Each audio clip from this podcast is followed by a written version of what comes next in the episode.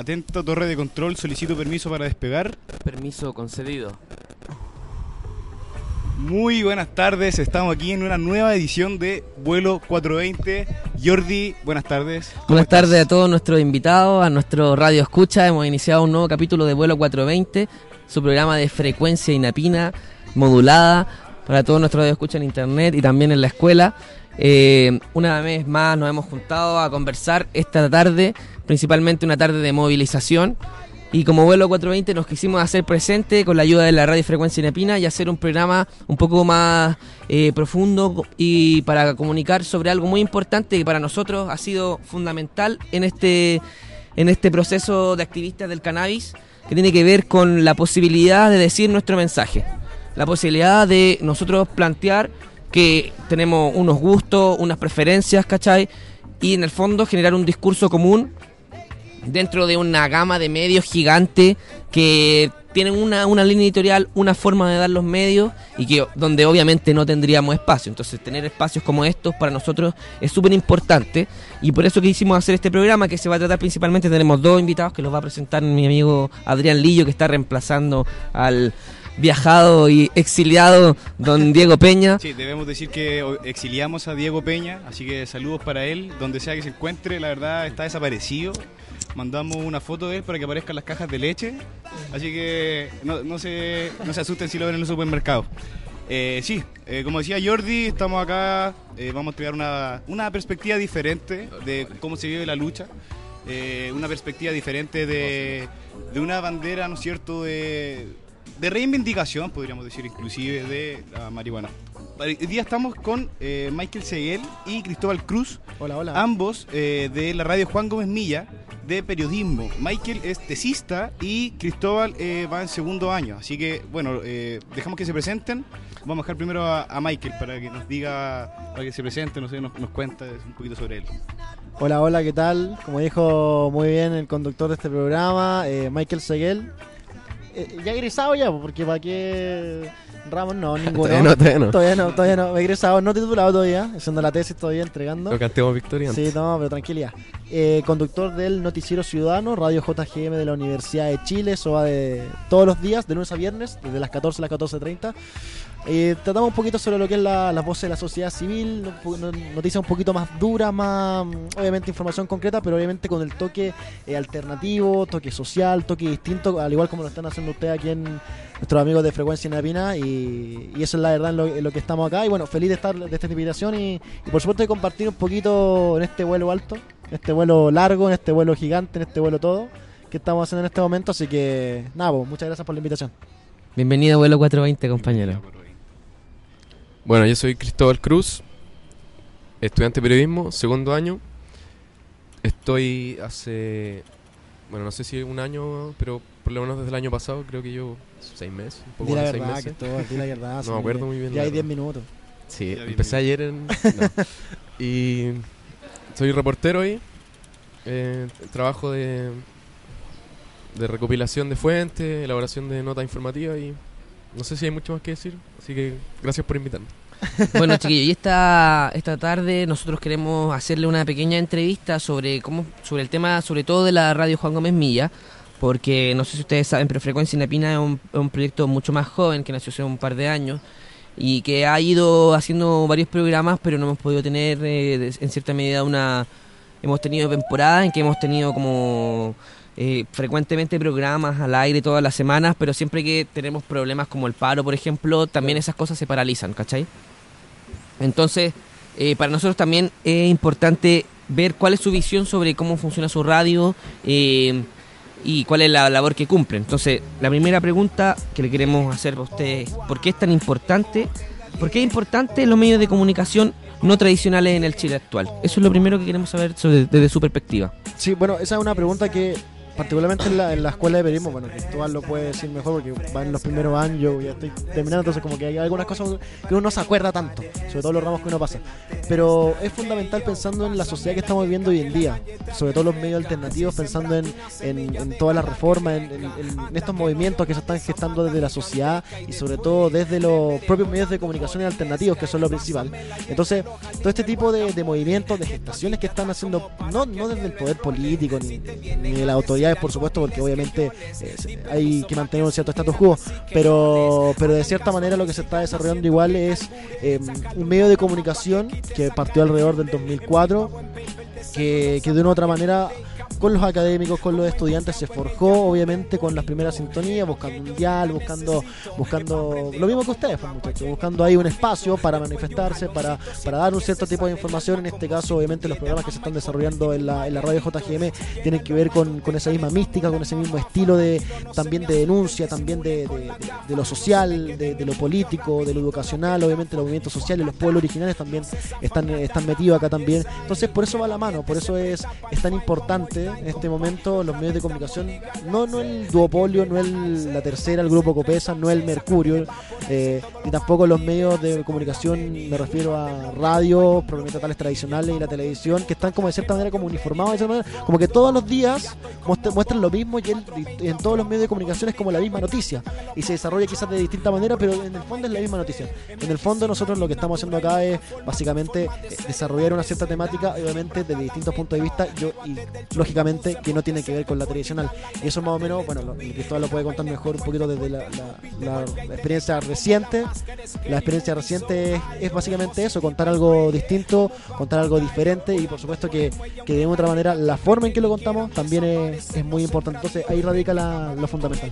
Ahora, Michael, eh, concuerdo contigo eh, cabalmente en todo lo que dices, pero eh, Sí. independiente de- del surgimiento de estos medios de comunicación no tradicionales, como, como esta radio, ¿no es cierto? Sí. Como la radio de ustedes, como el trabajo de, de estos jóvenes, ¿crees, ¿crees tú que ha habido un auge eh, en la búsqueda de estos medios por parte de la, de la ciudadanía, por llamarlo de alguna manera?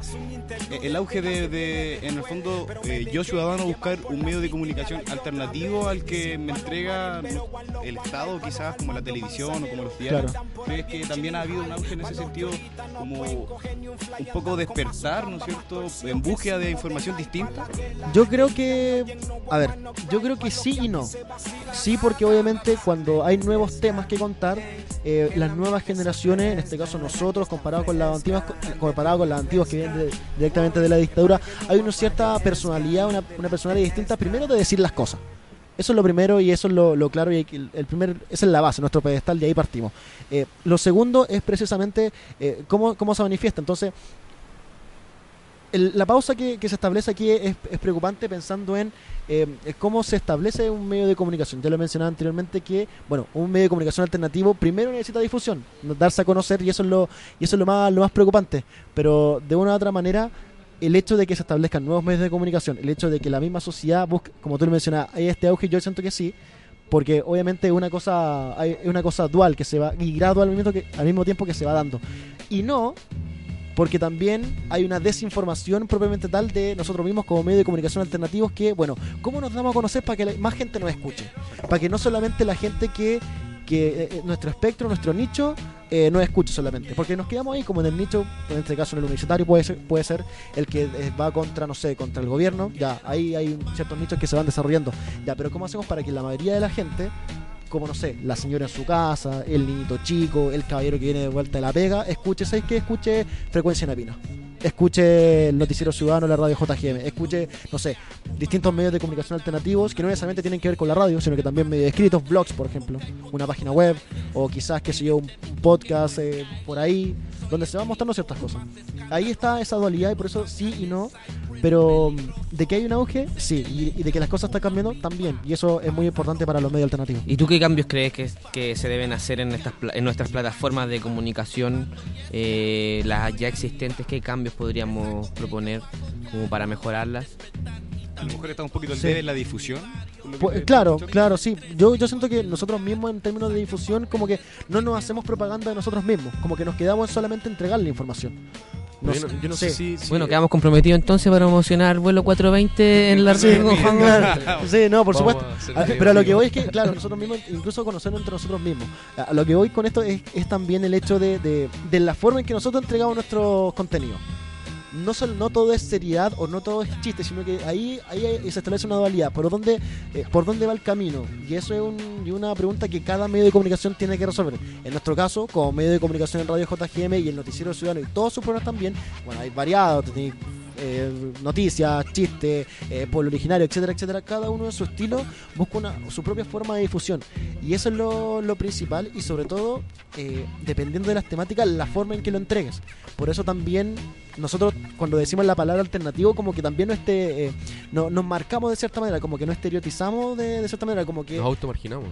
Sí, claro, no- nos automarginamos de cierta manera también, pero, pero, Pero, hay ahí, que luchar contra eso. ahí, también. ahí hay una igual una discusión política al respecto, que es lo que nosotros queremos llevarlo, que como nosotros estudiamos ciencia política, en el fondo yo digo, claro, nos estigmatizamos, pero también nos hacemos parte del establishment político y del- de lo que es la, la, la hegemonía imperante que existe en el país. Entonces nosotros consideramos igual que los me- estos medios son disruptivos, en el sentido Claro, de, sí, de que nosotros planteamos discursos que forman parte de una contrahegemonía, ¿cachai?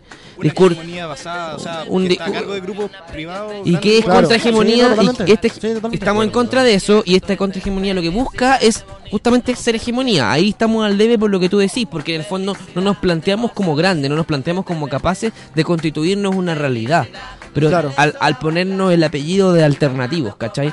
pero en el fondo yo En el creo fondo que medio de comunicación igual nomás. Sí, es un medio de comunicación igual y también apostamos a hacer medios masivos de comunicación y así generar una hegemonía de lo que nosotros como tenemos posiciones políticas y discursos que representamos y que decimos, al menos en Frecuencia Inepina yo eh, nosotros tenemos una gama variada también de programas que van también desde fútbol, de noticias, de, de deporte en general, también este tema canábico y cada uno tiene su su tinte principalmente también político. O sea, nosotros no, no, no separamos nunca tampoco el, el diario vivir de la gente, la diversión, el, el, conocerse, el generar cam- camaradería, ¿cachai? En torno a lo que sea.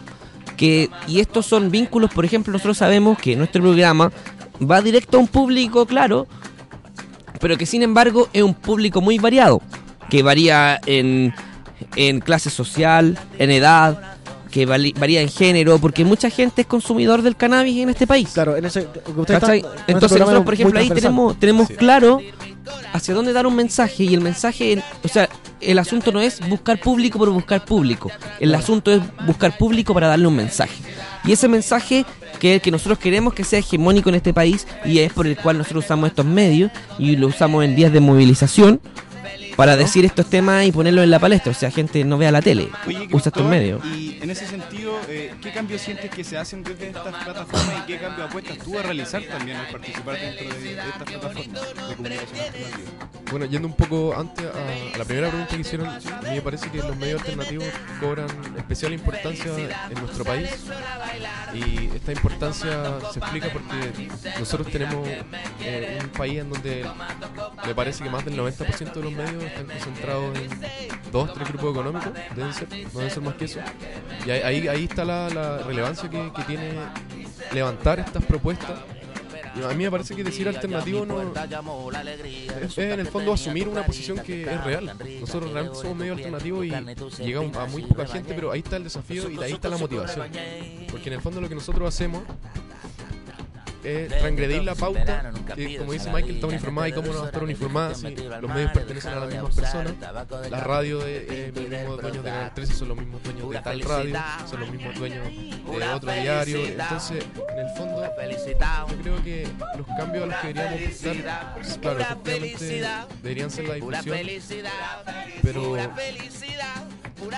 somos medio alternativos, es una realidad y de- deberíamos luchar desde ahí para intentar romper con esta, esta proyección de realidad que realizan los medios. O sea, yo lo puedo llevar a una cosa tan cotidiana que nosotros también conocemos, como lo es el, el movimiento estudiantil. Cuando tenemos una noticia en el noticiero central, 9 de la noche, Tele 13, por ejemplo, los encapuchados, los famosos encapuchados, incidentes. Entonces ahí, ahí está el desafío. Nosotros proyectamos una distinta visión de las ni siquiera buscar nuevas noticias. Obviamente hay cosas que se omiten en los medios tradicionales, pero nosotros la misma noticia la proyectamos desde una perspectiva distinta y en el fondo ampliamos el espectro de, la realidad. Nosotros la lucha por ahí va yo creo con romper con lo que los medios tradicionales establecen que como dices tú es una hegemonía y nosotros somos la contrahegemonía y debemos luchar asumiendo que asumiendo que somos la contrahegemonía. Igual yo quería como agregar otro elemento que igual complejiza un poco el análisis, que es, en el fondo, nosotros representamos, claro, grupos contrahegemónicos, pero no uno solo. Entonces nos planteamos el segundo tema que es cómo democratizar los medios de comunicación, porque las verdades son muchas. Lo- son muchos los que quieren decir su verdad, son muchos los que quieren decir eh, lo que piensan, opinar y tener un medio para decirlo. Cómo esos grupos se van organizando y generando acciones que dan dan- dando diferentes mensajes. Yo creo que ahí va la pregunta. ¿Cómo creen ustedes que podemos hacer para que en el fondo la construcción de un sistema democrático también tenga que ver con cómo se difunde y se transmite la información? ¿Cómo se construiría así? In- Incluso utópicamente, porque saltándonos la- las barreras que Claro. existen hoy en día para poder hacerlo, sino cómo lo pensaríamos en el futuro para poder construirlo. Nosotros queremos, por ejemplo, tener plataformas distintas como estas, pero interconectadas en red, podría ser una idea, ¿cachai? Sí, a ver, varias cosas. Eh, con, eh, con respecto al tema de la contrahegemonía, ese igual es, un tema bastante complejo porque tiene que ver con, con los aspectos principales que dominan una sociedad. Y en este caso, como medios alternativos, eh, creo que somos, un- somos un sector social emergente. Me Lo calificaría de esa manera, que estamos emergiendo de cierta manera, pero que obviamente estamos aspirando, obviamente como tú bien lo mencionabas, a un, a un sector social o a un espectro considerado dentro de la sociedad aún mejor. Y claro, con respecto a la democratiz- democratización, eh, es, algo bien, es algo bien complejo, porque siempre en la sociedad, o en donde estamos insertos en este momento, ustedes lo deben saber mucho mejor como administra- administradores públicos, siempre hay como prioridades, o como que pareciera ser que siempre tiene que haber prioridades. En este caso, lo que está, con lo que es la prioridad es básicamente, eh, básicamente la educación. Y eso es por lo que se está peleando en este momento y por lo que es también la, movilización estudiantil. Eso también es como lo más, lo más complejo. Y como que ahí podríamos pasar, no sé, ahí aparece el tema de la salud. Y ahí después que aparece la AFP. Y después que aparece, no sé, eh, la cannabis. O aparece que, no sé, el deporte. Como que cada, como cada tema, tú bien lo mencionabas, cada tema tiene su verdad. Yo por mí, o sea, vengan todos los temas y hablemos de todo, y hablemos de lo bueno y lo malo de cada tema. Pero ahí tiene, yo siento en, lo personal que siempre tiene que haber como un filtro y tiene que haber, a ver, ¿cuál es nuestra prioridad en este momento? ¿Qué es lo que se tiene que saber más que, que otra cosa? En este momento yo siento que la prioridad de lo que estamos hablando, y sobre todo los medios de comunicación, y el ejemplo que usted da es bien bueno porque no, ya lo, ya lo dijo, no tenemos que buscar como nuevas noticias, tenemos que darle una vuelta de tuerca a la misma noticia y ya tenemos otro punto de vista. Y ya no hablamos del encapuchado, hablamos de la movilización, hablamos de las propuestas, hablamos de la reforma educacional. Y eso pareciera que los medios de comunicación tradicionales no les gusta o, bueno, estamos manejados igual por el rating y rating significa plata, significa publicidad, significa comercio y, bueno, vamos lucrando con el tema. Y eso también es, perdón que lo diga, eso también es válido. Si me pongo en el lugar del poderoso, bueno, obvio, tengo un medio de comunicación, gano plata con esto. Lucro con esto y muestro lo que yo quiero mostrar. De ahí se impone lo que tú bien mencionabas, la clase, eh, la clase hegemónica, la dominación. En tema, lo último para cerrar, eh, por mí, pues hay que mostremos todo, pero siento que aquí la prioridad son los puntos que la sociedad necesita mostrar o que necesita velar. Y en este momento, particularmente, perdón, particularmente la, la de cosas- me dicen que no puedo tocar la mesa, perdón. lo, lo digo, lo, Sí. ojo, no Ojo, golpear, la, golpear mesa. la mesa. No, perdón, El acabo de golpear la es mesa. notable, el Sí, notable el. Sí, eh, perdón. Eh, no golpeemos más la mesa. Eh, y eso es el punto central, particularmente en este momento. Estamos hablando de una cosa, pero podría ser otra. Y ahí es donde está el, ahí es donde está el juego, particularmente de nosotros como medio alternativo, de levantar las otras. Eh, es complejo. Yo por mí, un juego utópico que sea todo, pero ahí está la... Mira, yo, la- yo principalmente te, te hago la pregunta porque la pregunta es un poco capciosa en el fondo porque busca hacer notar que lo que funcionan son ideologías. No, Entonces, absolutamente, claramente absolutamente. nosotros tenemos una posición ideológica que muchos no han querido asumir, pero que en realidad es una posición ideológica que va O- más o- cercana o más que- a una priorización de derechos, O- o una priorización... quieren asumir, yo creo que va un, un tema de miedo a la ideología. Yo creo que aquí- Es que es miedo a decir a- la palabra ideología, sí, pero, pero es decir claramente, o sea, si lo vemos en términos conceptuales, estamos hablando de una ideología. Una ideología tiene una priorización, como decías tú, de las cosas cuáles son más importantes que otras. Obviamente estamos claros que hay cosas que se tienen que conseguir primero, de las cuales tienen que hablarse más, que son el pan de cada día. Y luego vienen otras demandas, ¿cachai? Que también son parte de la nueva era de la información, ¿cachai? Claro. Y de la nueva posmodernidad, en, en el fondo cómo se construyen demandas que son transversales ideológicamente, Pero- pero que igual vienen atadas a movimientos sociales que suelen ser de izquierda. Sí. Por ejemplo, más concreto aún, la, la marihuana. eh, la, el último, la última convocatoria de Movimental, ¿cuántas personas fueron? ¿200.000? 200.000 personas. 200.000 personas. Fue la marcha más grande del mundo. En el mundo. Mira, y eso es a- hasta el momento la marcha más eh, con mayor convocatoria, por ejemplo, de este año, por ejemplo, ¿no? Más que educación, incluso. Y como que y, y la cobertura de los medios de comunicación, ¿y ahí dónde estuvo? ¿Qué, No, qué- no salió. ¿qué, qué vimos de eso? Mm, Solo, solo yo, lo- todo lo que vi sobre Sí. esa marcha estuvo a cargo de eh, lo que hemos denominado como medios de comunicación alternativos. salió muy Entonces, poco, sí. así Entonces, como... ya, pero ahí está, de ahí es básicamente la priorización de la información a lo que, a lo que yo menciono. ¿Cachai? Entonces, bueno, ya, ahí, ¿y cómo peleáis contra eso? Informando lo que ten- lo, que- lo que los otros no muestran nomás, po. Y Y para, tratando de difundir tu para informarlo, nosotros como marihuanos Sí. siempre hemos tenido una forma muy particular de ser confrontacionales, sobre Marihuanos. todo en, en, la, en, la, en la música. Así que un saludo a todos los marihuanos, sobre todo a los que fueron a la marcha. Eh, y sí. ahora nosotros queremos presentarle a otro invitado que tenemos esta tarde, un muy conocido personaje de la Escuela de Gobierno, ya egresado, mi Sí. amigo Rodrigo Godoy, el mexicano, que hoy día va a ser disruptivo y va a presentarnos los mejores temas para sacar el gallo. Así es, Grillordi. Se vienen los temas, cabrón. Y vamos a empezar con Fumo Marihuana de Morodo. Para pasar a Saca el Joint de Big Loss 50-50. Ahora es, yo le mando a llega el Big Man.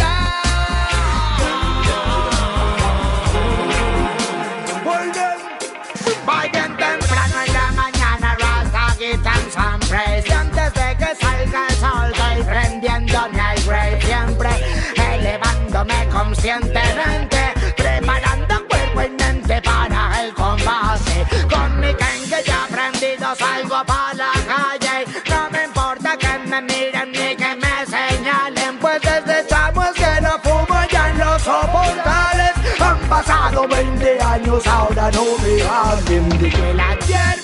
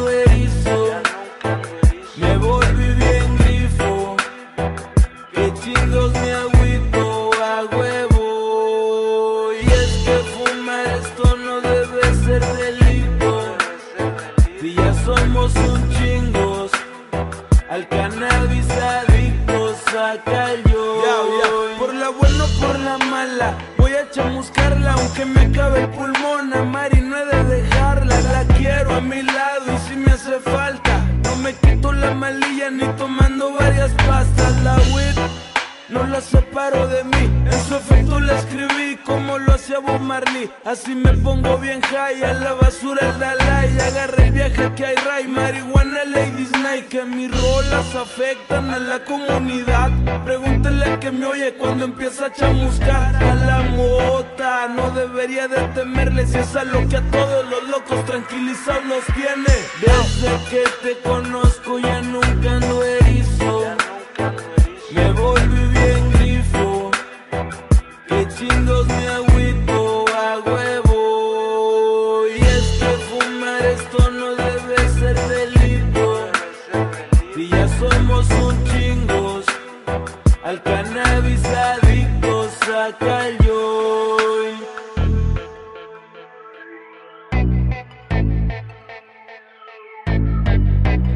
hemos vuelto en este segundo bloque de vuelo 420, conocido como los nuevos humos. Eh, en este bloque nosotros conversamos sobre nuevas noticias y primicias sobre la marihuana que andan dando mm. vuelta ahí por la, por la web. Noticias que están cada vez más aceleradas. Sí, cada día el, el tema del cannabis avanza con pasos agigantados en el mundo. Ya, ya estuvimos hablando un par de capítulos anteriores sobre, para que los chiquillos sepan un poquito sobre productos un poquito eróticos en base a la cannabis, ¿te acuerdas, Jordi? Sí, como producto. Para, para A ver, eso, ¿Existe eso me- eso? me interesó a mí eso. ¿Cómo Sí, hay Ah, como a- hay aceite, eh, Y lubricante y otras cosas como para excitarse. Bueno, la, la marihuana también está considerada como el Viagra femenino. A las mujeres le, las vuelve locas algunas. Suelen, dicen. No soy mujer. No, no, no soy mujer. No soy mujer, así que nuestra auditora. la idea, weón, de que hace falta aquí una, una representante. Pucha, un saludo a nuestra amiga Violeta que iba a venir hoy día, pero se enfermó, así que Violetita, mejórate. Así Ah, que va a estar en el Vegan Fest. Aprovechemos de. de promocionarle. Sí, de- a diseño Floripondio va a estar con la con la Lisette también, con el tema de los patés veganos. Así que Vayan al Vegan Fest, nuestras, ¿Cuándo nuestras es? amiguitas. El 3 de julio. En Para O'Higgins. para anotarlo. Todo es confesa ahora.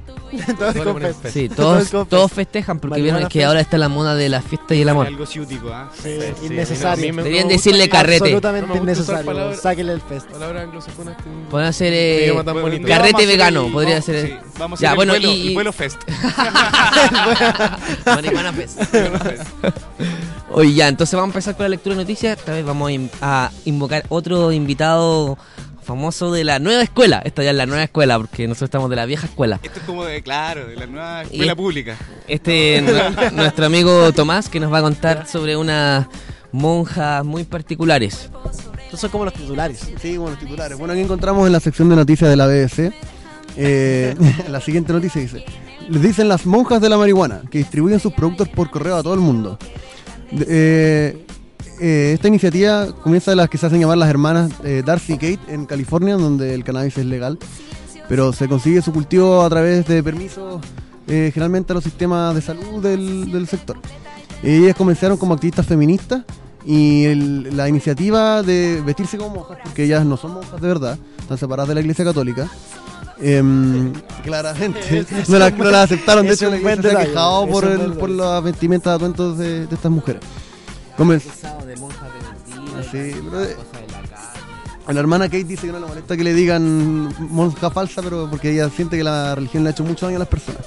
Bueno, ellas comenzaron como un conglomerado mensaje- feminista. Su mensaje detrás, no es cualquier cosa. Sí, no, pues de hecho comienza... No, no, no es una locura. No es- no es ¿verdad? para la chacota. No es para la chacota. No, no es para la chacota. Comienza con, un- con el marco de una orden feminista que busca empoderar a las mujeres y ella eh, cuenta que con sus experiencias con gente de la calle que tenía sufría problemas médicos, que por ejemplo muchos tenían el hígado ya destrozado por tomar medicamentos, muchos medicamentos atacan directamente el hígado y con gente con Parkinson y encontrar que vio que ellos encontraron una salida a sus sufrimientos a través de la marihuana medicinal.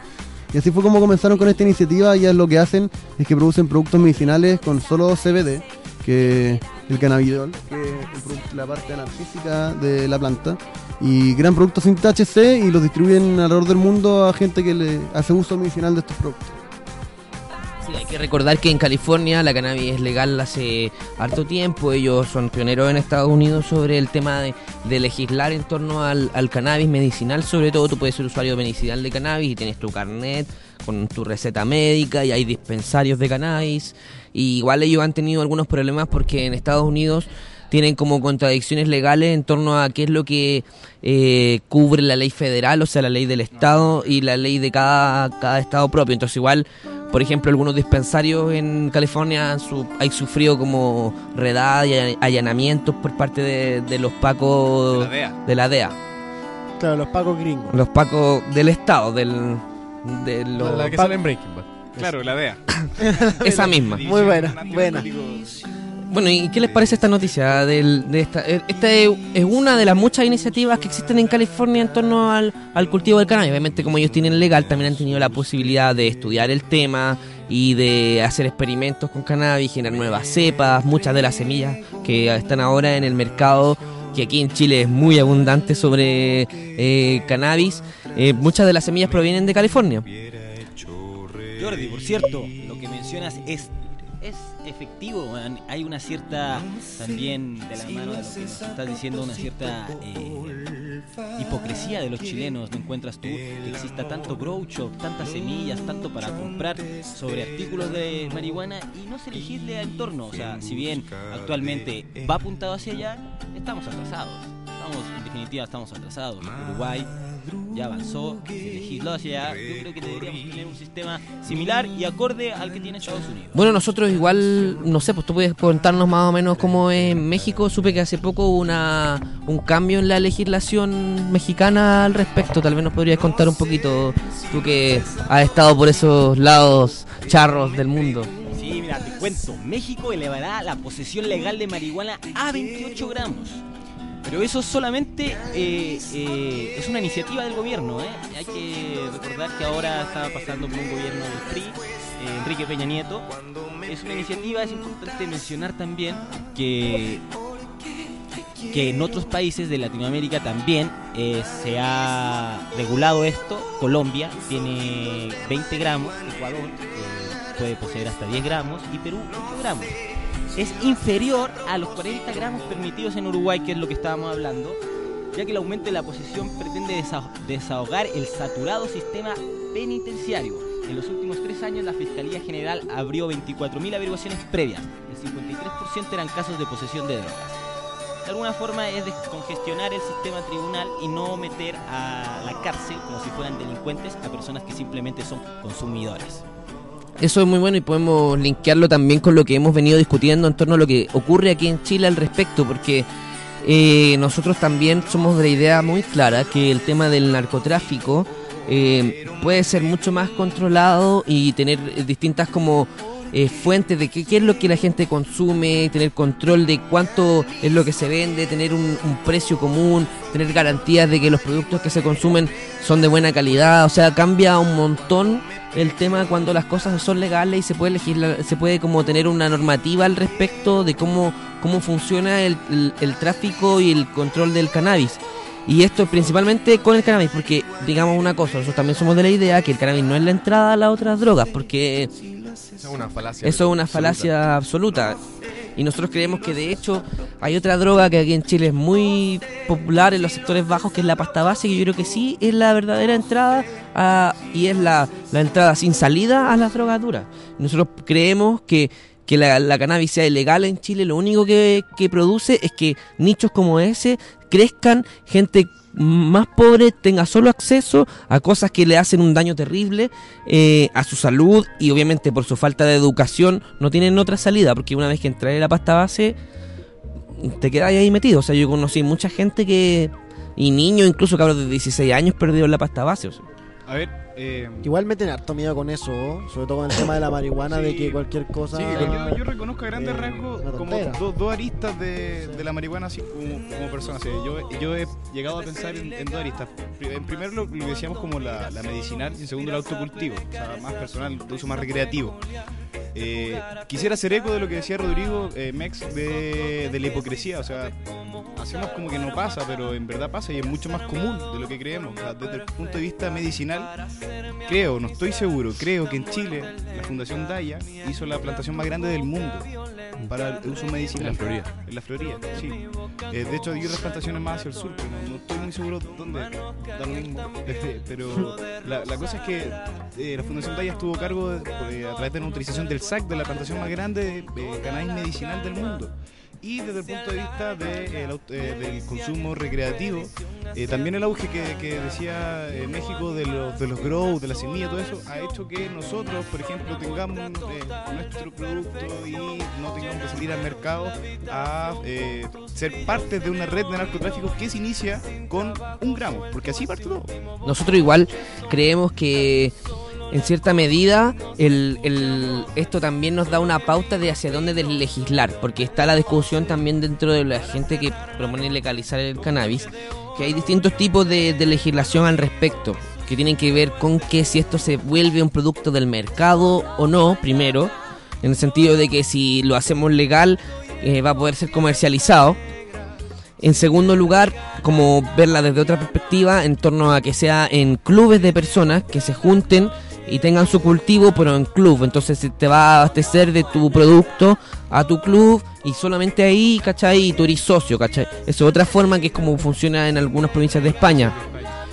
Y la otra, el autocultivo, que no considera la comercialización porque en el fondo dicen este es un producto natural, autosustentado y nosotros por lo, por lo menos somos más de esa postura. Lo que decía eh, Lillo, ¿cierto? de esas dos aristas, por un lado, eh, medicinalmente, que no hay duda que la marihuana es muy ayuda mucho a gente que tiene problemas como me parece que bueno en el cáncer alivia los dolores del cáncer esta enfermedad que se ha hecho bien popular. El, El- el cannabinol ELA, ¿no? disminuye la metástasis de las células cancerígenas y puede eh, disminuir la velocidad en la cual se propaga un cáncer. Oye, sí, yo creo que estamos frente a una planta poderosísima. Y el, pero el otro es que hay discusión que el uso recreativo ha sido muy estigmatizado, muy demonizado, incluso caricaturizado, de que el volado, el, el que no sabe nada, el que no se acuerda de nada. Y ahí me parece, a mí me parece que ahí está la hipocresía muy grande de nuestra sociedad y de la cultura chilena, y probablemente en otros lados también pasa, porque la gente se escandaliza mucho con la marihuana. Tú sacáis, te fumáis un pito y probablemente va a causar revuelo si lo hacía en la vía pública, en un lugar donde transita mucha gente, se van a escandalizar. Y cuando pasa eso, por ejemplo, con un cigarro, ¿cuánta gente mata el tabaquismo al año? Creo que me parece que una de las causas, de las mayores Sí. causas de muerte en nuestro país, o, la- o la cultura de- del copete, la apología del trago, De la hecho, cultura de borrarse. De hecho, quería comentar, eh, bueno, Chile aparte es uno de los países con mayor consumo de cannabis eh, recreativo. Eh, aún así, el gran problema que tiene Chile, volviendo a lo que hablamos de que la marihuana no es una droga de entrada, eh, Chile tiene uno de los problemas de alcoholismo más grandes de toda Latinoamérica. Y cuando uno va, por ejemplo, a centros de cename y, y- o a poblaciones, los mayores problemas son, como decía Jordi, la pasta base y el alcohol también. El alcohol está mucho más naturalizado y de hecho una característica yo creo muy importante de respecto al uso recreativo del cannabis es que a diferencia del alcohol no vuelve a la gente violenta.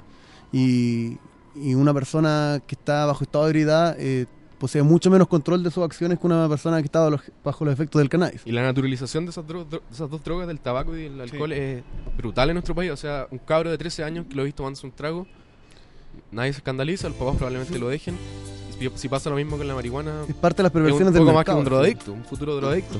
Y eso tiene que ver, como decía mi compañero, con el mercado, porque no sé si ustedes saben, pero una de las industrias que como, como grupo de interés se hace más lobby para que no se legalice la marihuana son la industria farmacéutica, la industria del tabaco y la industria del alcohol. Son las tres industrias y en Estados Unidos además la industria de las armas, que son las industrias que se, se niegan a que se legalice el cannabis y eso da una, una, una clara señal de qué es lo que está pasando. O sea, la farmacéutica, obviamente porque la cannabis tiene un poder medicinal que yo creo que aún no se ha descubierto por completo. Y obviamente el tabaco y el alcohol que lo ven como un sustituto muy posible y, y una competencia real. Entonces, eh, por eso también está el debate de si es que debe o no comercializarse. Sí, a mí me pasa, me pasa particularmente con el tema de la marihuana. Em, estoy de acuerdo con, todo lo que, lo que dicen. Hay, hay mucho de caricatura detrás de esto y como mucho como de, oye, ¿qué van a decir? Oye, eh, te van a, como que te van a juzgar está como ese prejuicio. Pero en Chile particularmente, y hago la pregunta acá. Bueno, ¿qué tiene que pasar para que se legalice esto? Y vuelvo al tema legal, y lo conversábamos hace un rato fuera de, de- de programa. Eh, la ley como que te tiene que aparecer de, de- de arte de magia el pito, la, la plantita o no sé qué, Claro. para que podáis fumar. Entonces ya nosotros, acá como chilenos, la realidad donde estamos, mismo país donde, no sé, que la FP hacen esto, que la educación lo otro, la salud aquí, en un tema que pareciera eh, tan tan como liviano, así como la primera, así como tan tan tan de risa, tan, Tan de... para la talla. tan para la talla, tan como del carrete, como del rato. De ahí un trasfondo detrás igual importante que como que pareciera que, que se ve, pero como que no se toma en serio y como que pareciera que no fuera importante, por- que no fuera importante porque, ah, pero ¿para qué? Si da lo Y mismo. los Y es como raro eso. en que no pero Sí, por eso. aprovechan ¿cachai? de eso. Y se ha evadido la legislación al respecto porque la legislación actual en Chile es súper contradictoria. La única forma en la que. Sí, y de hecho, como- tú puedes tener marihuana, puedes consumirla en tu hogar, en un espacio privado, nadie te puede penalizar por eso, pero tiene que haber aparecido por generación espontánea de- enfrente de tu puerta. ¿cachai? No, claro. No, y lo que hablamos en, la- en el primer bloque. Para, para, por ejemplo, Sí. lo que preguntaste tú delante, ¿qué es lo que se tendría que hacer? Se tendría que despenalizar el autocultivo, principalmente. Que está penalizado. Tú puedes comprar semillas, son se venden como para colección, supuestamente. Ah, claro. Y lo, todo lo, lo- la implementaria que venden los grow shops para plantar estas semillas son como ellos te las venden, pero no te aseguran que tú vayas a ocupar esa semilla que compraste para esa carpa. Entonces, de hecho, tú ves grow shops y tienen otras plantas metidas en las carpas, es súper divertido. Es súper divertido porque te venden la tierra, las semillas, la carpa. Las, se- las el- semillas son como colección, supuestamente. Sí. y Lo, lo ilegal es criminarlas. Sí. Sí, los sustratos todos, pero no, no- nadie te asegura que vaya a ocupar esa semilla con esa tierra, con ese macetero. Claro. Y los sustratos tienen carpa. fotos de cannabis y no, es para mis Y nunca lo tomates. hemos hecho. Nunca lo hemos hecho. Ni lo volveremos a hacer. No, nosotros, por ejemplo, bueno, en, en el segundo bloque que vamos a hablar, o sea, el tercer bloque vamos a hablar de, que se llama El Jardinero esta semana, vamos a hablar de los sustratos y cómo armar tu tierra pa- para tu plantita, porque principalmente este programa, el mensaje que da es que nosotros estamos a favor del autocultivo del cannabis y esa es De como... cultivar tus derechos. Ese es, el, ese es el- aquí el mensaje. Porque No. creemos que hay mucha gente que le puede ser muy beneficiosa y no solamente de nuestra edad, sino también gente mayor, gente mamás, niños. Sí, oye, eh, no sé si se acuerdan, creo que fue el año pasado, no tengo el dato exactamente, pero se hizo una campaña por parte del gobierno para no, no fumar marihuana. No sé si se acuerdan. Al- sí, una, una que, sí, una campaña como que parecía, y era incluso con publicidad comerciales, eh, o sea, no sé, no sé si bien tele todavía, eh, ya, Ya la, no. la tele está tan desprestigiada que ya nadie ve tele. Pero, pero yo, me- yo todavía veo tele y recuerdo que el año pasado era como un comercial particular de una, de una mujer que está, de una estudiante que fumaba un pito y se quedaba pegada, los ojos rojos, y había como una, una como si fuera un, claro, Una era como Al final bueno, oye, pero ¿qué te está pasando? Y, Y y- antes había uno de. Eso quería de decir yo, una, un estudiante Sí, que se sí. estaba volado y como que el narrador le daba instrucciones y él no las podía hacer. él, él. Y eso es parte de la demonización de la marihuana porque en el fondo eso en realidad no es así. Eso le puede pasar a algunas personas como el, el mismo alcohol, por ejemplo, puede dejar a alguna gente estúpida. La gente que fuma tabaco por primera vez suele marearse. Y Ya, algunos ya, hasta se, pero por eso, ya, se pero caen. bajo concreto aún, ¿cuántos, cuántos pitos tendrí- te tenés que fumar para quedar así? Muchísimo. Relativo. O sea, es como, es como, yo, yo- mira, yo te voy a decir algo. Cuando yo Pero- veía ese comercial, yo pensaba, ¿dónde consiguió esa marihuana ese weón? Te la mano. qué estaba pensada eso? Pero hubiesen qué brutal, número de la mano en el comercial. Para conseguir esta marihuana llama al. sí, porque no, mira, Pero era- no, y era pasa, tontera, no pasa, es una tontera, es una caricatura, eso es del 2009, era, una- era una- un comercial del CONACE. Y, Ah, y- ya, listo. Y Ese tenía varios varios se tipos, llamaba- decía, vuelve a ser inteligente, se llamaba, vuelve a ser Y inteligente. había otro de un compadre que estaba fumando y después iba como a bajonear al refrigerador, no sé si se acuerdan, y se echaba leche así como en la cabeza, no sé si era Ese total- mismo, ese mismo, Sí, ese mismo. claro, Ese- todos, todos como parte de la misma campaña y tú lo veí y como no sé si esta gente cuando cuando piensa, no sé si pensarán que la gente es tonta, que no ve esto, que no como que ya Yo creo que la única forma de pensar eso es como no haberla probado nunca. Ese tipo de propaganda va dirigido a gente que juzga la marihuana y nunca la ha probado, ni siquiera la ha visto, ni ha estado es conversando con una persona que estaba. Como que Claro, se reafirma un se concepto, reafirma un pero- mito, un mito Claro, un mito. respecto a la marihuana y eso se retransmite a la gente a través, como lo que hablamos antes, los medios de comunicación, para al final que la gente absorba este mensaje y lo adopte sin en realidad conocer la realidad, lo que ocurre Ahora realmente. Reconocido el hecho de la cari de la cómo nos muestran esto caricatura ah, caricatura a todos le costó. Caricaturas.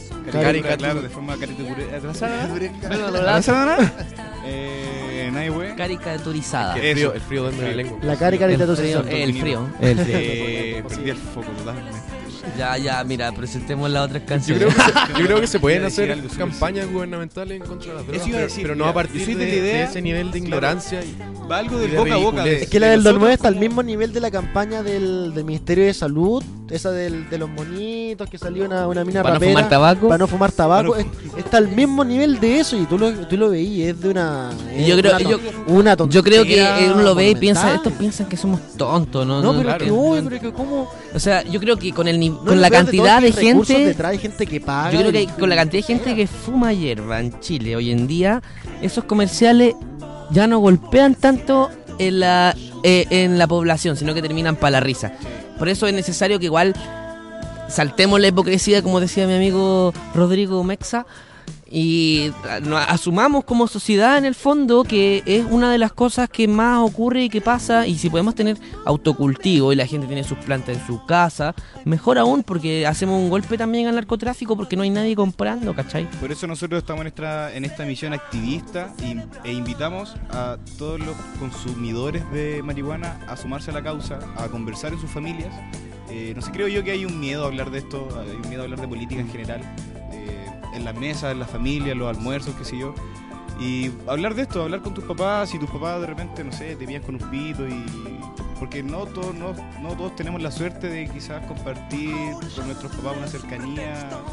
Eh, como decía alguien por ahí, fumarse un pito con el viejo es una muy buena experiencia. Los invito a todos a hacer con los papás, con la familia eh, y empezar a sacar esta mirada diabólica de, de la marihuana. Y eso supone un rol activo de nosotros. Si, no, si nosotros no lo hacemos, vamos a dejar que cosas como este comercial eh, hagan eco en algunas personas. Obviamente nosotros como medio de comunicación igual somos responsables al decir que cualquier sustancia tiene que consumirse con responsabilidad, Con ¿cachai? responsabilidad. A pesar de que nunca te vas a morir de sobredosis de marihuana, pero eh, sean responsables, igual. tiene sus cosas en contra, vez escuchaba que tiene para morir de su... sobredosis de marihuana había que consumir Muchísimo. Mira, fuma- en- fumarla es imposible. Sí, fumando la única forma de que te muráis fumando marihuana es con una asfixia. Sí. Con una asfixia porque asfixia. fumaste mucho, mucho al mismo... 12 kilos en No, cosa así. No, es imposible. no hay... Imposible, imposible. Eh, Es una ridiculez, o sea, como... Pero sí, cuidado con mezclarla con el alcohol eh, y cuidado también con los efectos que te da en tu vida diaria, porque igual si tú eres consumidor habitual del cannabis, pasan cosas que te, a no a todos les pasan, pero hay un gran grupo de personas que, por ejemplo, les merman sus estudios o en su...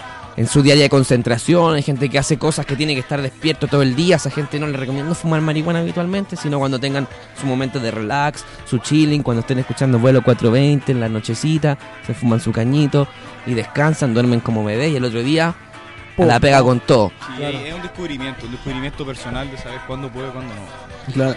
Yo creo que es importante lo que dices tú, que hay, que tener en cuenta que finalmente sí es una droga, la marihuana es una droga.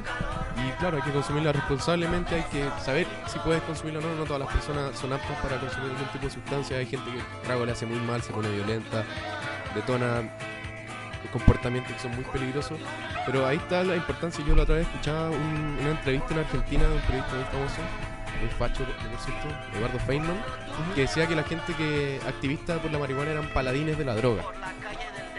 Yo creo que más que paladines de la droga, lo que hacen ustedes y lo que hacemos nosotros es paladines de la libertad, porque cada uno tiene el derecho a decidir qué quiero consumir, qué quiero hacer con mi cuerpo.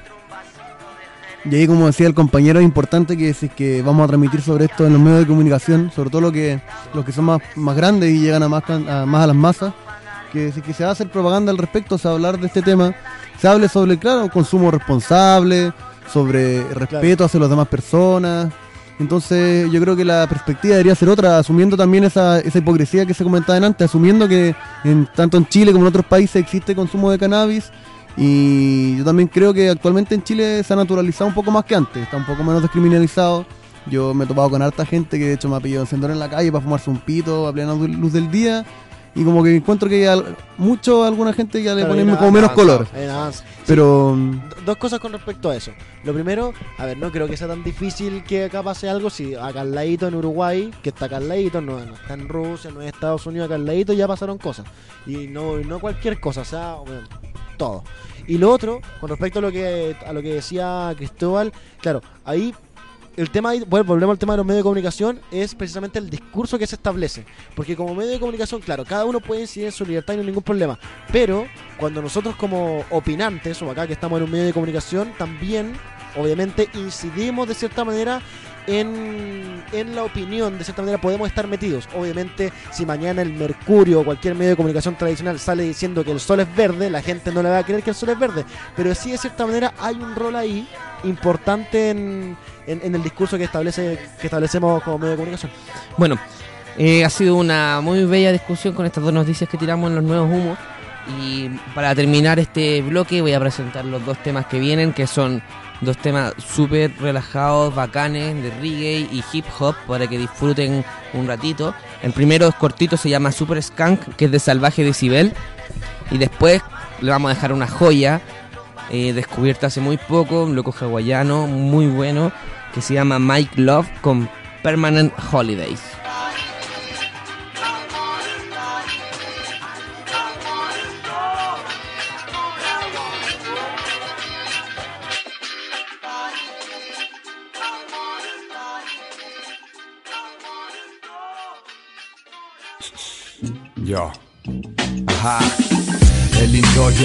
Es mi casa. Aquí hay melaza de distintas razas. Acá 47 California Rosenthal, pero mi favorita es la Super Scan.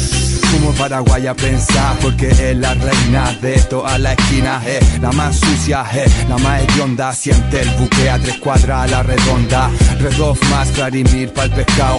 Si los ojos te delatan como a Maldonado He quedado en estado de risa e inspiración. Escondan la comida que vengo con bajón. Yo, cannabis, activa la mejor planta. Tendríamos que haber nacido en Holanda. Bota la antena, sáquese un papel Que llegó el que más fuma de salvaje decibel Fumo blueberry, California orange. Solo punto rojo lo que tengo ahora. Fumo porro de la mierda pensar Pero no hay ni una como la super ya. Fumo blueberry, California orange. Solo punto rojo lo que tengo ahora. Fumo porro de la mierda pensar Pero mi favorita es la super scan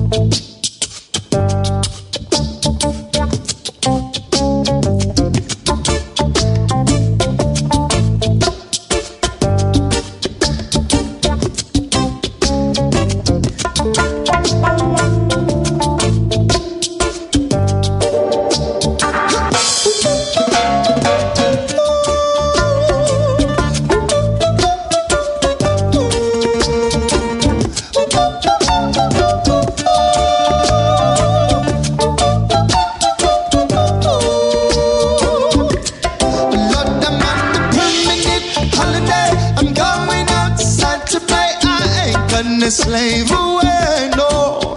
No fun, no corporate Babylon. I'm never gonna be a pawn in their manipulation games.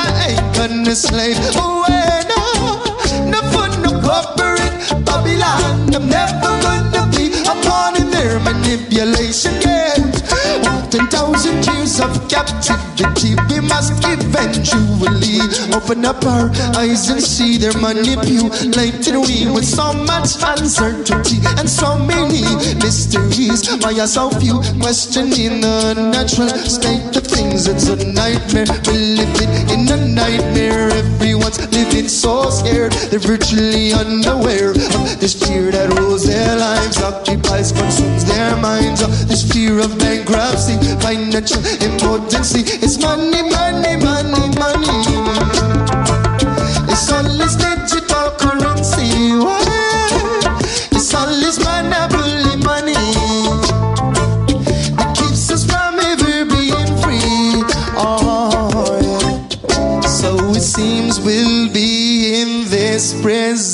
alive.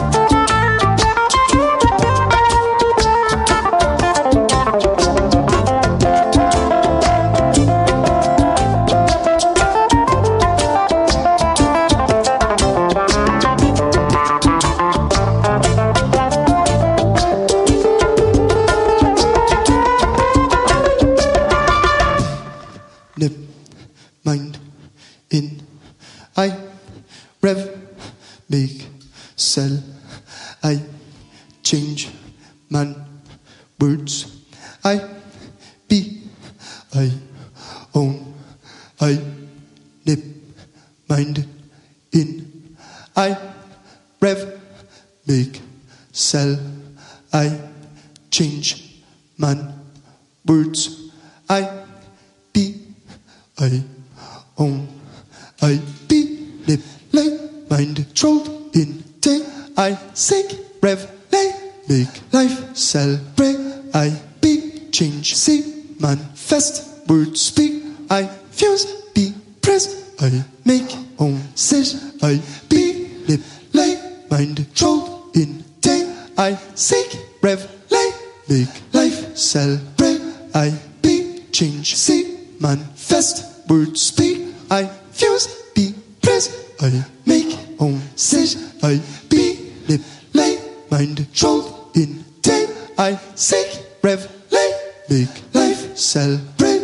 I be, change, see, manifest, words speak. I fuse, be, press. I make, own, sit. I will be manipulated, mind controlled, and in a day that I will seek the revelation, make my life a celebration. I will be the change I'm seeking, manifest the words I'm speaking. I refuse to be imprisoned. I will make my own decisions. I will be manipulated, mind controlled, and in a day that I will seek the revelation, make my life a celebration. I will be the change I'm seeking, manifest the words I'm speaking. I refuse to be imprisoned. I will make my own decisions. I won't be manipulated, mind controlled, and in a day that I will seek the revelation, make my life a celebration. I will be the change I'm seeking, manifest the imprisoned. I will make my own decisions. Lord, I wanna be manipulated, mind controlled, and in a day I will say the revelation. Make my life a celebration. I wanna be the change I'm seeking, manifest the words I'm speaking. I refuse to be imprisoned. I will make my own man a permanent holiday. I'm coming out Saturday. I ain't gonna slave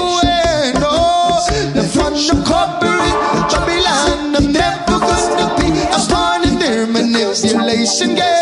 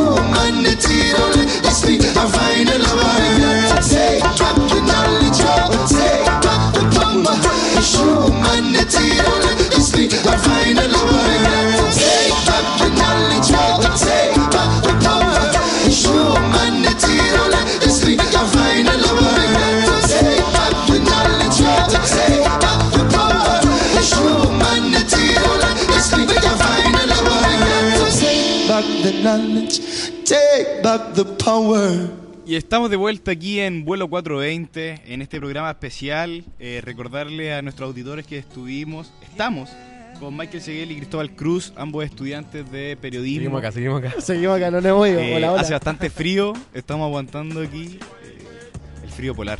El frío polar. La inclemencia del frío. La inclemencia del frío. Todo sea por los auditores.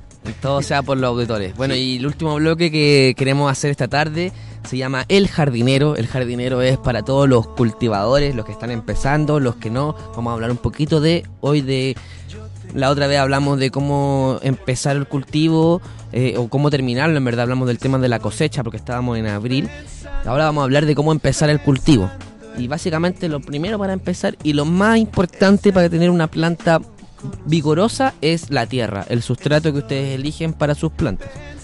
Entonces, básicamente, contarles que algunos datos que tienen que saber sobre la tierra. Lo primero es que mientras más tierras tiene su planta, más crece.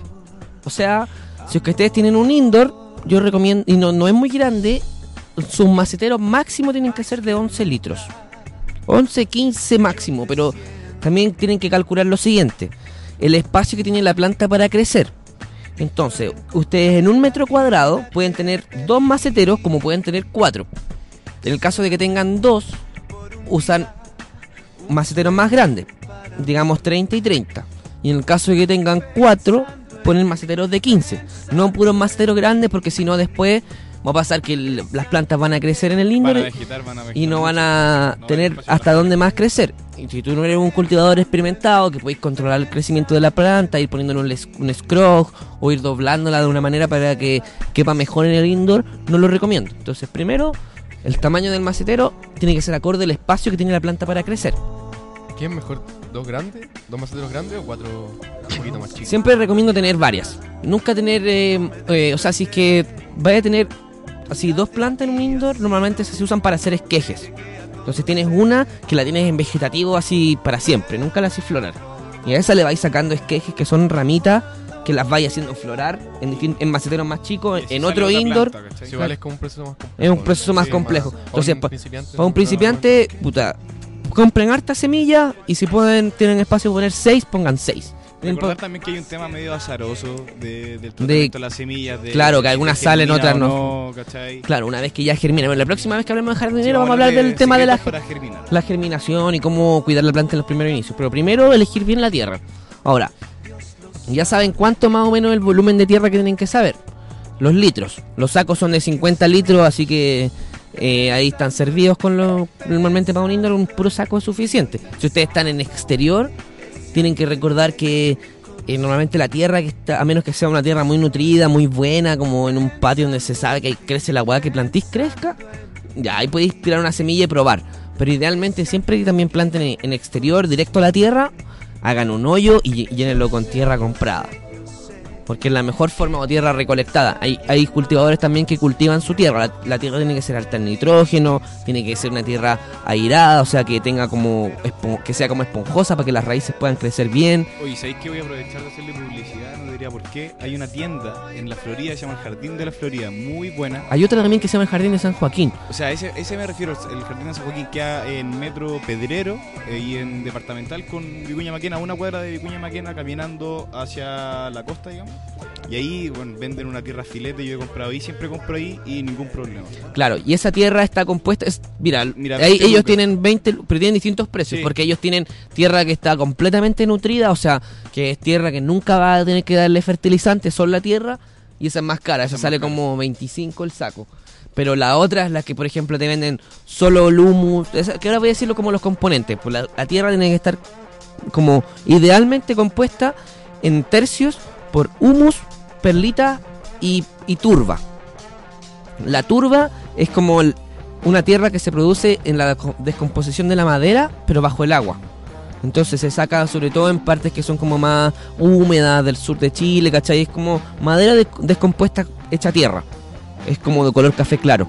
Y hay turbas más oscuras también. Mientras más oscura es la tierra, es mejor nutrida. Tengan eso en cuenta. La perlita es una piedrita blanca que lo que hace es mantener los sustratos que tú le echas a la, a la tierra cuando le ponís fertilizante, hace que esos sustratos se mantengan en la tierra a pesar de que tú sigáis regando el otro día con solo agua. Y por eso también es importante que tenga perlita. Y el humus, el humus es caca de lombriz, que también pueden producirla ustedes mismos, por cierto. La lombriz que tienen que comprar se llama lombriz roja canadiense. Y una lombriz que la venden en, en, to- en los grow shop, igual pueden conseguir... Tu humus, ¿no? Sí, yo hago mi humus y es básicamente un proceso donde tus desechos orgánicos los vas enterrando donde está el humus y las lombrices lo convierten todo en tierra. Todo. Y esa tierra es hipernutrida y además no saca mal olor porque la descomposición que se hace es anaeróbica. Se hace en la tierra mediante la, como las lombrices se la comen, entonces no se descompone y no saca mal olor. O sea, una buena forma de, de reciclar tierra. Bueno, esa tierra igual la podéis comprar que es el humus, que es una tierra muy nutrida porque está hecho directamente de vegetales. Entonces tiene mucho nitrógeno y eso es lo que le da el aporte como nutricional a la tierra que ustedes tienen. Entonces, humus, perlita y turba. Esos son los tres componentes. Y pueden también ponerle vermiculita, que es otro tipo de piedra que también le da una cierta como capacidad a la tierra de, mantenerse aireada. Hay otros cultivadores que también le ponen fibra de coco. Pero la fibra de coco es como ya cuando tenéis plantas que queréis convertirlas en como tipo bonsai, por ejemplo, o plantas que tienen un tallo muy grueso para que tengan una buena resistencia, la fibra de coco les da como esa, esas propiedades. Ahora, eh, todos nuestros auditores puede que se escuchen, puede que se, se asusten un poco este bombardeo de información. Eh, el, el camino del, del autocultivo es un camino gigante que no se acaba nunca. Eh, es un mar de conocimiento. Uno una vez que comienza va, va a empezar a conocer de a poquito, así que no se asusten. Todo esto viene en el camino, van a salir muchas dudas. Y para esas dudas, Jordi estudió agronomía antes, parece. sabe tanto. No, yo quiero decir que soy Oye, se pasó. un informado. estamos- estamos, Soy un informado del tema porque me instruí en un, práctica, ¿no? en un práctica, ¿no? no me instruí con un libro que se llama El Manual del Cultivador, que lo escribió un viejo crack de California que se llama Jorge Cervantes, que son dos tomos de este Dos toque. tomos, un son, manual, el ti- manual. y es un, es un libro de agronomía en Para, realidad. para- para recordar, entonces era humus, ¿cómo era? Humus, perlita, perlita y, y turba. A mí me, me llamó Los tres. Los tres. Uno puede Sí. desechar sus propios desechos orgánicos, conver- convertirlos en tierra. Sí. Eso igual es súper bueno Entonces tú, a reciclar. sí, para reciclar sale súper bueno. ¿Cómo se hace? Lo que tienes que generar un poco de tierra con las lombrices y ahí vais enterrando toda la comida. No tiene que quedar como encima, sino que la, la enterráis. Y la tapáis ahí, le ponéis tra-. Sí, lo único que no, no, no se comen mucho las lombrices son los cítricos, como que no les gustan mucho, entonces como que son mañosos. Son mañosos. No lombrices. nutricionista también. Yo tengo una pregunta para Jordi. Y cogollolo. Cogollólogos sobre todo. Mencionaste anteriormente eh, lo- esta tierra que venía como con todos los fertilizantes y no, uno no tenía que volver a echarle algo. Yo tengo la duda si, ¿qué sale más a cuenta? ¿Comprarse esa tierra o comprar tierra y eh, los fertilizantes aparte? No, yo lo que creo es que esa tierra tú la compras cuando haces los esquejes, cuando haces trasplantes sobre todo. Entonces si tú tenías una tierra que está ultra nutrida y no estás como acostumbrado a cultivar, tal vez eh, no te va a salir bien porque las plantas no germinan en una tierra hipernutrida. Eso, Se mueren. Recordar que mucha nutrición para la planta tampoco es bueno. Entonces tú como que usas esa tierra cuando ya haces los trasplantes. Entonces si puedes comprar distintos tipos de tierra, compráis una piola como la neutra, que es la que les decía hace un rato, y después le agregáis los otros tipos de tierra cuando hacéis trasplantes. Sobre todo cuando tenéis las plantas en exterior, tú partís con un macetero más pequeño y luego vais haciendo trasplantes a maceteros más grandes, y en esos trasplantes poní esa tierra. O cuando así esqueje. Porque cuando así esqueje sí necesitáis una tierra muy nutrida o una cuestión que se llama un clonex, que es un, un líquido que tú le echáis a una tierra especial para que crezcan las raíces en, en los esquejes. Además que eh, no es tan complejo como se escucha. eh, aparte que en el mercado hay una infinidad de productos que trae todas las indicaciones de las fechas, de los periodos, de, de la cantidad, así que no es tan difícil. eh, Eso igual iba a preguntar, esto es como igual acce- accesible, no es como no es por volverse loco ni tampoco en términos de lugares, en términos de plata. Por ejemplo, si alguien quiere ir a comprarse, ya sabes que me convenciste, voy a comprar. Mira, hay muchos, muchos grow shop en Santiago. Y todos tienen toda la información y te hacen la asesoría completa para que tú puedas ser un cultivador. Y tener tu indoor y te explican qué macetero necesitas y todo. No, y, como te decía, todos los productos vienen con, con la fecha, vienen con las indicaciones. Así que la verdad es que, mira, el margen de error más básicos, diría yo, o sea, los errores más básicos diría yo que son como variables que de repente los cultivadores inexpertos no pueden manejar tanto como la humedad del indoor, como la temperatura Por eso, del indoor. por eso igual vamos, cuando empecemos avanzando en, en este como taller de radio igual en el fondo, vamos a ir hablando igual eh, de cómo funcionan los indoor y cómo es el cultivo en exterior porque son dos formas distintas. O sea, yo igual les recomiendo a los que nunca han cultivado en indoor que partan con un cultivo en exterior, que, que en septiembre, finales de septiembre, germinen su semilla y compren una buena tierra y la pongan en el patio y les dejen que la planta crezca lo que tenga que crecer, con agua nomás y, y, y amor. Eso es importante, amor. No es necesario leerse el libro. no. No, no, yo lo leí porque soy un fanático de la cuestión, pero eh, es- eso es muy importante. Ahora también, para los que dicen, ah, pero comprar tantas cosas, también puedes armar tu tierra. Como tú ir, ir a lugares como a recolectar tierra. Entonces, primero, las cosas que tienes que saber, cuando usas tierra, no uses tierra de hoja. porque La tierra de hoja viene con mucha otra semilla, viene con hojas, viene con palitos y al final puede venir con chanchitos de tierra y todas esas cuestiones te pueden llegar plaga a la planta. Entonces, si usan tierra que recolectaron, siempre arnear la tierra en, un, en una red de gallinero y sacarle todas las impurezas. Va a colarla. Sí, colarla. Arnearlo, sí. Su filtro. Su filtro, sí. Se, se filtra toda la tierra, le sacáis todos los desechos y usáis esa tierra. Mientras más oscura es la tierra, es mejor. Eso lo podéis mezclar con cáscaras de plátano, cáscaras de huevo molidas, ceniza del- de, la, de la parrilla. ¿Verdad? Sí, sí. Son, esos son elementos que le van entregando los nutrientes a la tierra que necesitan. muy buena, sobre todo en los periodos, para el potasio. Claro. Estas cositas blancas. O sea, del plátano. Claro. Todo molido, po. Todo molido, todo va molido en el fondo, así, tú así, por ejemplo, cáscara de plátano entera, le sacáis la- la- las tiritas que van adentro de la cáscara de plátano y se la secáis. O sea, igual es un O sea, proceso. incluso también eh, lo que se hace son. un- tú puedes hacer infusiones. pues. O sea, eh, hierves agua con la cáscara adentro y le pones esa agua después a la planta para regarla. Sí, para regarla, pero eso es bueno en el periodo de floración sobre todo, porque lo que le da el plátano es potasio, que es lo que usa la planta para florar. Para crecer la planta necesita nitrógeno, entonces cualquier tierra que contenga alto contenido en nitrógeno le sirve claro. para crecer, para sacar hojas, para para salir a la vida. Y después para florecer, potasio, mucho potasio. Un arte. Harta paciencia. ah, para Harta paciencia harta y dedicación, porque igual tiene que ser regular y tiene que tener sus riegos permanentes, ¿cachai? Hay que verdad. Así que chiquillos, pueden armar su tierra propia y si es que hacen plantas de guerrilla, pueden plantar eh, lo mejor el mejor lugar para plantar una planta en un, en un cerro es bajo un espino. Los espinos protegen la planta y las plantas crecen maravillosas. Solo un dato de guerrilla que se les suelta ahí a los cultivadores que escuchan vuelo 420. Oye, como para ir cerrando, no sé, me gustaría eh, saber un poquito más de una opinión final de, de Cristóbal, de, de Michael, de qué le ha parecido este programa.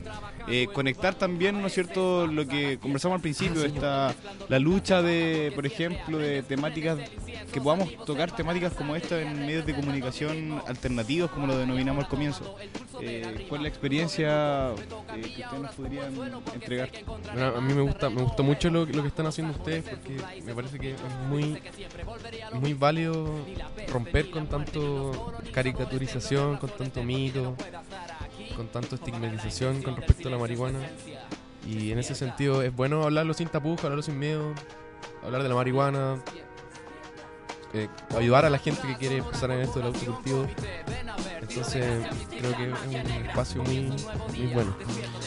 Chiquillo, igual nosotros para terminar hacemos un bloque que se llama El Delicatessen, que es que nosotros contamos cuál fue la última maravilla que hemos fumado en el último tiempo y contamos más o menos sus características, así que Una maravilla que no te puedas sacar de la mente. sí, que no haya olvidado decir, oh, esa vez fumé, esa weá estuvo muy maravillosa. Bueno, voy a empezar yo y bueno, cada uno va a tener la opción de decir su, su cepa, incluido nuestro DJ Carlitos, que no lo hemos nombrado hoy día, un saludo, Un aplauso que se ha sacado la cresta en este programa nítido y bien escuchado en la noche. Así que, bueno, yo voy a partir. Lo último que probé así maravilloso fue un blueberry exquisito con un sabor fruta- frutal que me dejó muy índico y muy cariñoso. Una experiencia Muy maravillosa. cariñoso. Muy cariñoso, una experiencia maravillosa. Nada que decirle. Puede seguir usted, mi querido compañero.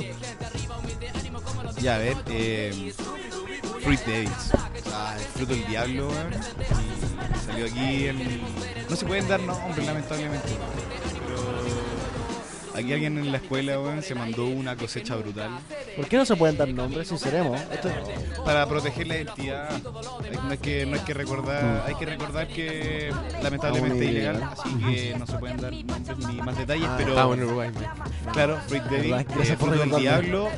Eh, mi amigo aquí la supo llevar a tal grado en que loco era hierba negra. Yo primera vez que fumé hierba morada. ¿Han visto ustedes que han, hay cogollos morados? No, no sé Sí, si pero es como verde morado. Yo también la probé, está... morado, morado. Lo que pasa es que Brillo, a- estaba morado, algo que mucha gente no sabe cuando uno como que deja pasar más las plantas más allá del, del periodo donde uno debería como por así decirlo cultivarlas eh, los cogollos están oscureciendo y se ponen más Sí, hay indicones un tema de temperatura también. Sí, con las temperaturas hay frías se ponen más oscuros los son cogollos. técnicas brígidas de cultivo, son técnicas Ah, avanzadas de cultivo. Y este loco, la- Con todos los cepas. no, pues, no es con todas las cepas, no es, no es que yo tenga, no sé, pues, una Jack Herer y quiera hacer la negra, no, no. no. Para eso hay que leerse los dos tomos de. Claro, que leerse los es dos tomos. Pero claro, quisiera dejar ese, esa semilla, así que si alguien la- es capaz de, de secarla, o sea, de curarla bien y hacerla bien, adelante. Es del muy- ba- ese banco es Dutch Passion, sí, igual. Dutch Passion, muy buen banco. Para que conozcan. mejores Locotomi, bancos. cuéntenos usted. Bueno, yo hace un tiempo estuve como en una especie de cata con, con unos amigos míos y probamos distintas cepas y una que me llamó mucho la atención es la Sweet Smoke, que es una cepa que tiene un sabor como ahumado. Tiene, recuerda como una vez alguien se comió algo ahumado, como una sierra ahumada o una como barbacoa, por así decirlo. Tiene un sabor súper similar, es muy particular. La verdad es que no te sabría decir bien qué, fue lo que. o los efectos que tenía, porque probamos distintas cosas. Pero yo creo que ha sido una de las cepas con sabores más particulares que he probado alguna vez en mi vida. Sé que, sé que es híbrida, si no me equivoco. Creo que es más tira pasativa, como Oye, 65% loco, yo, no- yo, no, yo no, yo no, no, no leo el bolón. Lo, lo que les probamos era como media psicodélica, inclusive.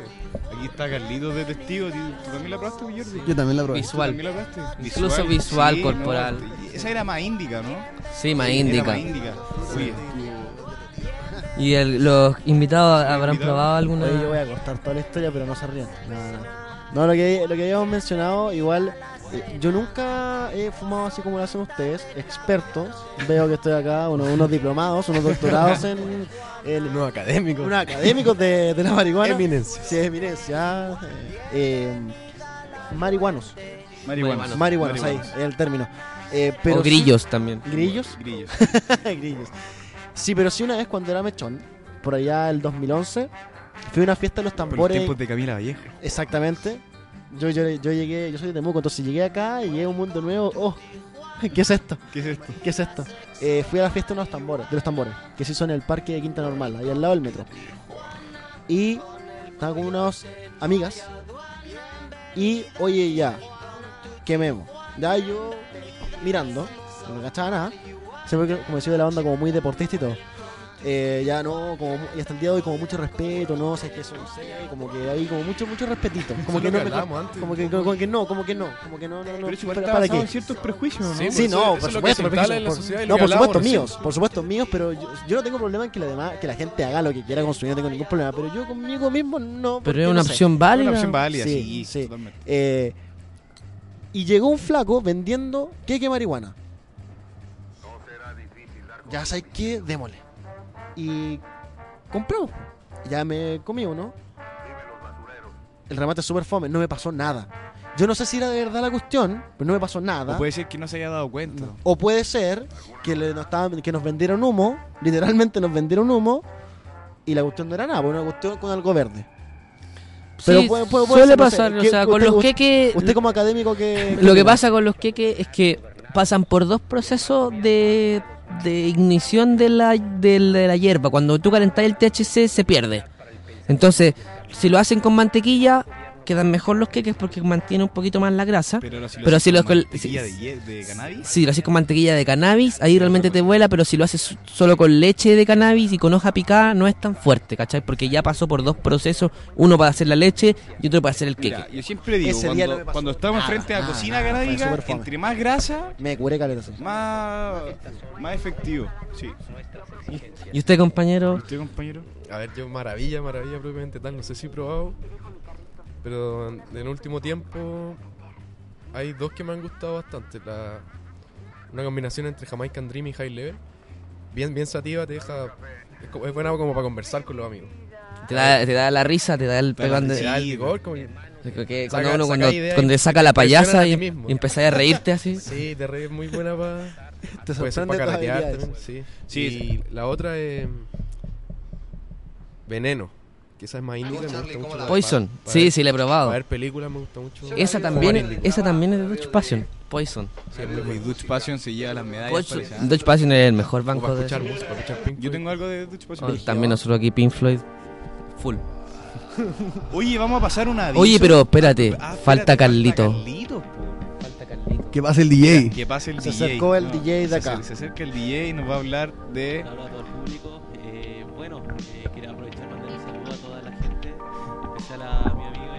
No, no lo escuchamos, que- Calde. Que se acerque el micrófono, Calde. Acércate, Sí, acércate. sí, sí. Ahora sí.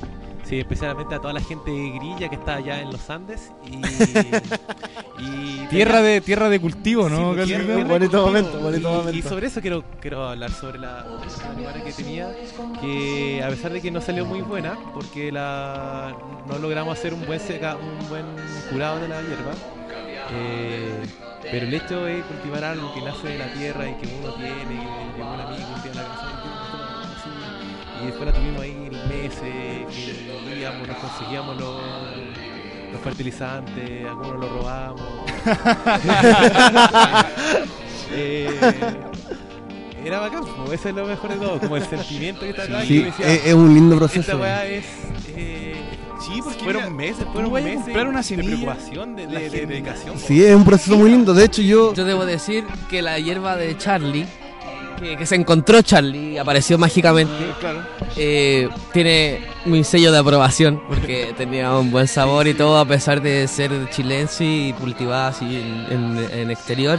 Muy bien, Sí, me gustó. Le, le- le pusimos semilla de pájaro, porque él se la encontró y no sabe qué era. Entonces, No, estaba bueno. No, sí, de hecho- Era una cuestión Estaba de un tres poquito ramas, picante. tres De ramas- hecho- tres ramas grandes que dieron todo eso. Le faltó el lado de eh, más de la mitad eh, fue decomisado.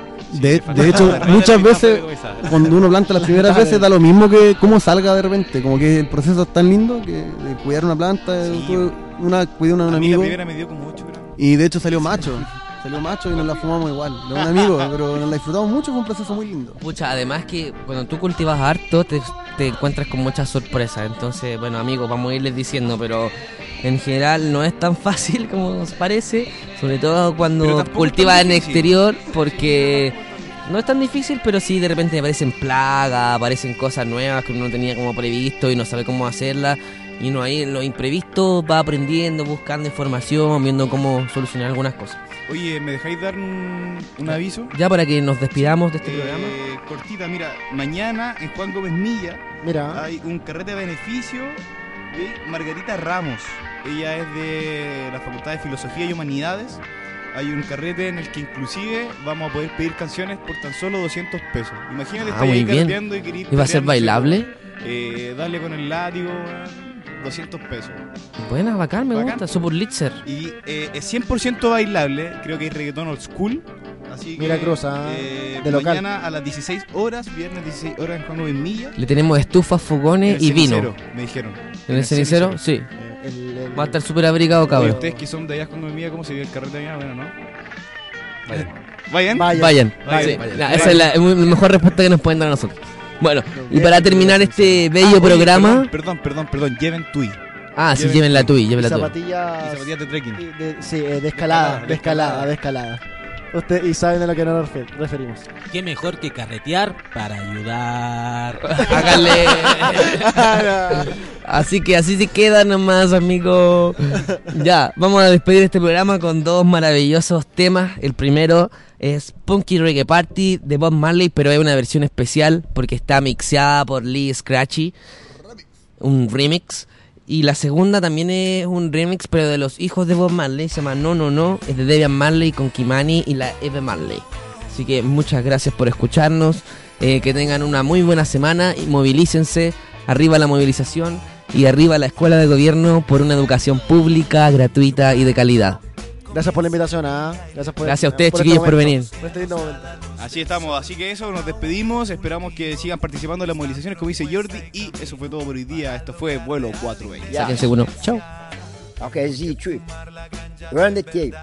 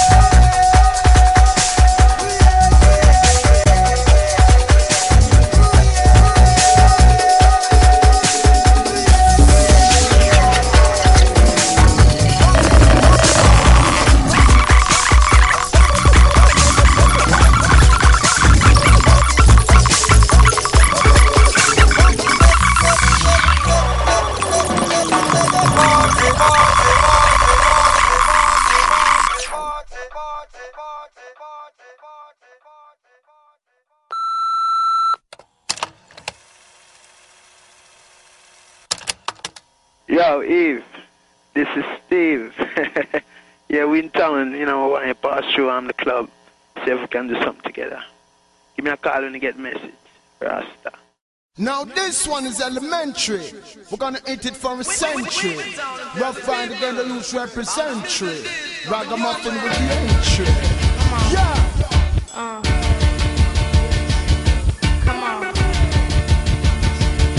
Come on. Yo, run that. No, no, no.